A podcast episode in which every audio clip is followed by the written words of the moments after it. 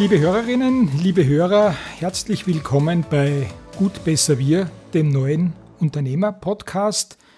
Die erste Folge mit einem Gast ist eine sehr, sehr ungewöhnliche. Der Gast bin nämlich ich selbst. Das heißt, ich werde heute ein Gespräch als Peter Siegmund mit meinem Gast Siegmund der Kommunikator führen. Zugegebenermaßen ein Experiment und ich weiß noch nicht, wie dieses Experiment enden wird. Bin aber trotzdem überzeugt davon, dass Ihnen mein Gast heute einiges über sich selbst erzählen wird und auch über seine Art und Weise, seinen Beruf, seinen Job anzulegen. Herzlich willkommen, äh, Peter Siegmund, Siegmund der Kommunikator. Du kommst ja nicht aus der BR-Ecke direkt, oder? Ja, das ist richtig. Ich komme grundsätzlich aus dem Journalismus. Ich wollte schon als Bub immer Sportreporter werden, eigentlich äh, Sportreporter im Radio, so mit Radioübertragung. Damals gab es ja noch Sport und Musik mit den Einstiegen von den einzelnen Fußballplätzen, waren es damals waren ja noch sehr wenige Stadien. Und das hat mich immer maßlos fasziniert. Und da habe ich keinen direkten Draht dazu gehabt, irgendwie dort einsteigen zu können. Mein Draht entstand dann zur Südost-Tagespost, der damals noch, noch existierenden Tageszeitung. Da hat mich ein langjähriger Freund, der leider bereits verstorbene Christian Flick, einmal mitgenommen bzw. eingeführt, weil er eine Veranstaltung nicht besuchen konnte. Und er hat gesagt, möchtest du das machen? Ich glaube, du möchtest ohnehin irgendwie auf diese Art und Weise tätig werden. Ja, und das war sie, war damals noch nicht einmal 17 Jahre alt bin mit dem Christian Flick mitgegangen zur Tagespost in die Sportredaktion zum legendären Sportchef Philipp Alpenitz und habe dort damals mein erstes Unter-21-Spiel zwischen, keine Ahnung mehr, Sturm oder GAK und einer anderen Bundesligamannschaft gemacht. Ja, und das waren meine ersten Schritte und mein erster Mini-Mini-Auftritt auf dem journalistischen Parkett. Gut, wie ist es dann weitergegangen? Das war ja wirklich nur wie du auch gesagt hast, ein sehr kleiner Schritt. Wie hat sich das weiterhin dann entwickelt? Ja, ich bin ja damals noch ins Gymnasium gegangen, habe dann immer am Wochenende bzw. unter der Woche mit ganz kleinen Veranstaltungen erste damals noch Schillinge verdient, habe dann die Mittelschule abgeschlossen, habe begonnen zu studieren auf Lehramt gegen Englisch und Geografie und wollte eigentlich immer Lehrer werden und wollte diese Tätigkeit als Journalist bzw. Sportjournalist nebenbei machen hat sich dann ein bisschen anders ergeben. Mein Sportstudium, äh, nicht mein Sportstudium, Entschuldigung, mein äh, Englisch- und Geografiestudium hat sich dann doch ein bisschen verzögert. Nicht zuletzt deshalb, weil ich eben journalistisch schon ziemlich ausgeprägt tätig war. Und als die Tagespost dann im Jahr 1987 eingestellt wurde, hat mich erfreulicherweise der Wilfried Zilli damals in die Sportredaktion der Steirer Krone geholt, noch bevor ich mein Studium beendet hatte. Ich habe dann noch mal richtig Gas gegeben habe in einem Jahr dann das Studium beendet und bin dann 1988 bei der Krone angestellt worden, nachdem ich schon über ein Jahr dort in der Sportredaktion gearbeitet hatte. Es war aber nicht so, dass die Sportredaktion dein endgültiges Terrain war, auf dem du dich journalistisch bewegt hast, oder? Nein, das ist auch vollkommen richtig. Ich habe dann im Jahr 1989 die Murnockeln übernommen, die Gesellschaftskolumne die ja durchaus schon eingeführt war und habe die dann elf Jahre lang betreut, mit großer Freude betreut, bis ich dann vom Herausgeber der Kronenzeitung mit der Aufgabe als stellvertretender Chefredakteur betraut wurde, bin dann in das Stadt Graz-Ressort gewechselt, habe dort Graz Politik und eben alles, was in Graz passiert ist, gemacht, beziehungsweise mit meinem Kollegen Walter Motschneck damals journalistisch betreut und dann im äh, Jänner, nein, Verzeihung, im März 2003 haben sich die Wege zwischen der Krone und mir getrennt. Und ich habe mich selbstständig gemacht und habe dann eben im April 2003 meine Ein-Mann-Show Sigmund der Kommunikator eröffnet. Was ist jetzt mit Sigmund der Kommunikator gemeint? Was steckt da dahinter? Sigmund der Kommunikator ist Presse- und PR-Arbeit im klassischen Sinne. Ich sage immer, ich mache Journalismus von der anderen Seite des Flusses aus. Vor anderen Seite des Flusses insofern, als ich früher in der Redaktion gesessen bin und immer praktisch darauf gewartet habe, entweder Geschichten zu bekommen oder natürlich nicht darauf gewartet habe, sondern Geschichten zu machen und von mir aus aktiv war, um an Stories und Informationen zu kommen. Jetzt ist es meine Aufgabe, den Redaktionen bzw. den Journalisten Informationen zu geben, Informationen über Events oder Veranstaltungen oder Themen, die ich eben in den Medien präsentiert haben möchte. Der große Unterschied zwischen jemandem, der aus der PR-Szene kommt, beziehungsweise aus der Werbeszene kommt, und mir, der aus dem Journalismus kommt, ist, dass ich immer versuche, Journalisten Geschichten und Themen so aufbereitet anzubieten, dass sie sie auch journalistisch verwenden können. Das ist natürlich ein Vorteil, wenn man, so wie ich, 24 Jahre im Journalismus in einer Redaktion gearbeitet hat, weil ich einfach zu wissen glaube, wie Journalisten ticken, was ihnen wichtig ist und welche Informationen bzw. speziellen Schmankerl sie haben möchten, sie verlangen, um daraus eine Geschichte machen zu können. Du hast gesagt, du machst es jetzt seit 2003. Wird das nicht mit der Zeit auch eintönig? Nein, es wird nicht eintönig, einfach aufgrund der Tatsache, dass mir ja so viele Menschen aus verschiedenen Genres ihr Vertrauen schenken. Ich mag das Wort Kunden grundsätzlich nicht, weil wenn es ein Unternehmen ist, das viele, viele Millionen Euro im Jahr Umsatz macht, sträubt sich in mir etwas dagegen, dieses Unternehmen als Kunden vom Einzelunternehmer Peter Siegmund, der Kommunikator, zu bezeichnen. Also ich sage sehr gerne, das sind Menschen und Unternehmen, die mir ihr Vertrauen schenken und die eben einfach der Meinung sind, dass ich ihnen bei ihren Vorhaben sehr gut helfen kann. Und ich glaube, dass das auch zumindest großteils so der Fall ist. Du hast dich aber nicht nur auf PR-Arbeit allein spezialisiert, du machst ja auch abseits davon ein bisschen was anderes auch noch, oder? Ich mache auch noch ein paar andere Dinge.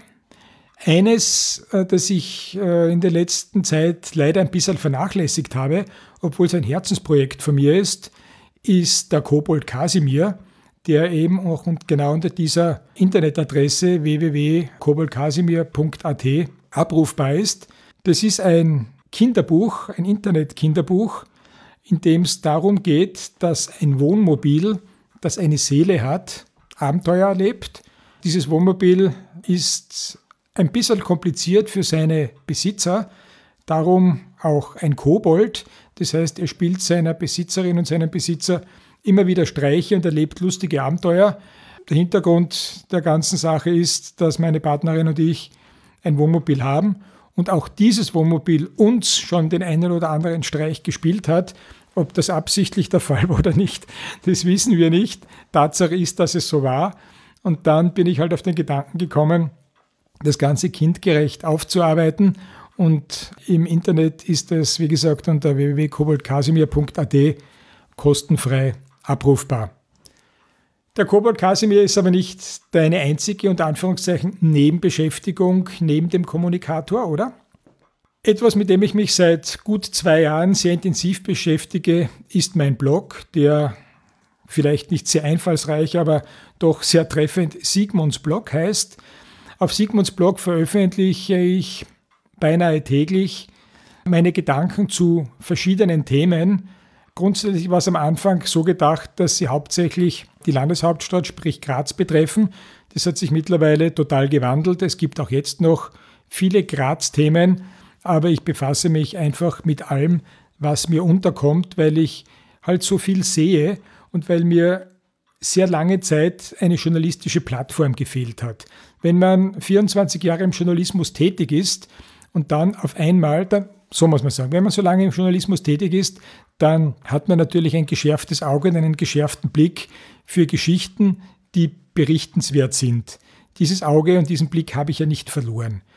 Es war und ist aber tatsächlich so, dass ich natürlich kein Printmedium mehr zur Verfügung habe, mir die Geschichten aber trotzdem auffallen. Jetzt habe ich die sehr lange praktisch hinunterschlucken müssen und gewusst, das wäre eine Geschichte, aber ich kann sie nicht schreiben weil mir kein Medium mehr zur Verfügung steht. Und irgendwann einmal habe ich dann in der Diskussion mit meiner Partnerin gesagt, dass mich das eben sehr stört. Und sie hat gesagt, ja, warum machst du nicht einen Blog? Ich war am Anfang ein bisschen skeptisch, habe dann aber ihrem sanften Drängen nachgegeben, bin heute sehr froh darüber, dass das so ist. Habe natürlich nicht immer nur Freunde und nicht immer nur Schulterklopfer, wenn ich meine Berichte schreibe. Eigentlich sehr oft ist das nicht der Fall. Aber ich glaube, wenn man so einen Blog betreibt, dann ist es auch gar nicht im Sinne des Erfinders, dass alle damit zufrieden sind. Wenn man da nicht Ecken und Kanten zeigt und ab und zu irgendwo anstreift, dann ist es auch nicht sonderlich sinnvoll, einen derartigen Blog zu betreiben. Ich streife an, ich werde das weiterhin tun und bin sehr froh, dass das Ganze so gelaufen ist und so läuft, dass er sehr gut ankommt, dass er gute Resonanz hat und ich verspreche meinen Lesern, dass ich ihn auch weiterhin mit derartigem Einsatz und mit derartiger Konsequenz führen werde. Einmal der Kobol Kasimir, einmal der Blog. Jetzt steht aber etwas Drittes auch noch auf dem Programm. Es steht etwas Drittes auch noch auf dem Programm. Da sind wir hier mittendrin. Wenn Sie Hörerin oder Hörer sind, dann hören Sie ja gerade den neuen Podcast Gut, besser, wir. Das ist mein neuestes und jüngstes Baby. Ein Baby, das, von dem ich überzeugt bin, dass es sehr schnell wachsen wird, einfach weil nach dieser Art von Babys große Nachfrage herrscht. Wie ist es zu verstehen, dass nach einem derartigen neuen Produkt Nachfrage herrscht?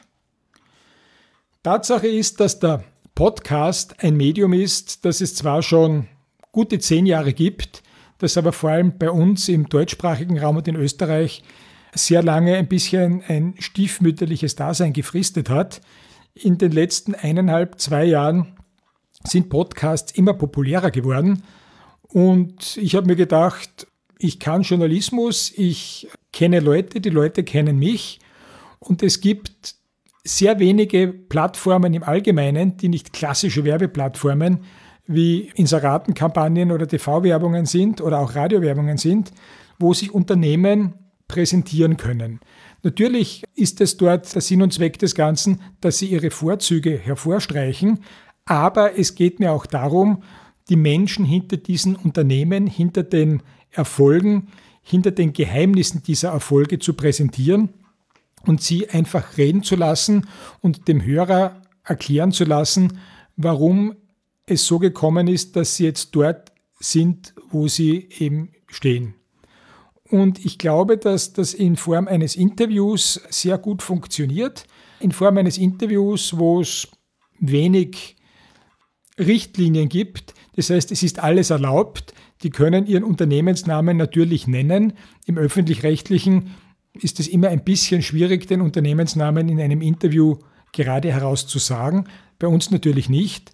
Und ich freue mich schon drauf, weil ich auch schon in Vorgesprächen gemerkt habe, dass Nachfrage danach besteht, nach diesem völlig neuen Medium, nach dieser völlig neuen Möglichkeit, sich den interessierten, den interessierten Zuhörern und potenziellen Kunden zu präsentieren und ihnen zu erklären, warum man etwas geschafft hat. Das heißt, den neuen Podcast wird es wie oft geben. Ich habe da noch keine Linie gezogen, über die ich springen möchte, sondern wir schauen einmal, wie sich das Ganze entwickelt. Ich freue mich drauf. Ich weiß, dass das Ganze funktionieren wird und ich bin wirklich sehr zuversichtlich, dass ich da einen Weg gehe, der bisher noch unbeschritten und unbetreten ist, der aber in einigen Monaten ausgetreten sein wird, aufgrund dessen, dass viele Unternehmer diese Chance nützen werden, sich zu präsentieren und ich lade natürlich alle ein, sich dieser Chance zu bemächtigen und sich gut, besser wir anzuhören, kostenlos zu abonnieren. Und wenn er Ihnen gefällt, freue ich mich auch darüber, wenn es da Resonanzen drauf gibt und wenn Sie mich wissen lassen, wen Sie noch gerne hören würden, wer für Sie von Interesse wäre, welches Thema für Sie interessant wäre, einfach was noch zu verbessern ist. Denn ich weiß, es gibt immer Luft nach oben. Peter Sigmund, Sigmund der Kommunikator, herzlichen Dank dafür, dass du heute mein erster Gast gewesen bist. Wie gesagt, ein sehr ungewöhnliches Interview, ein sehr ungewöhnlicher Auftakt zur Podcast-Serie Gut, besser wir. Und ich freue mich, wenn Sie auch das nächste Mal wieder mit dabei sind.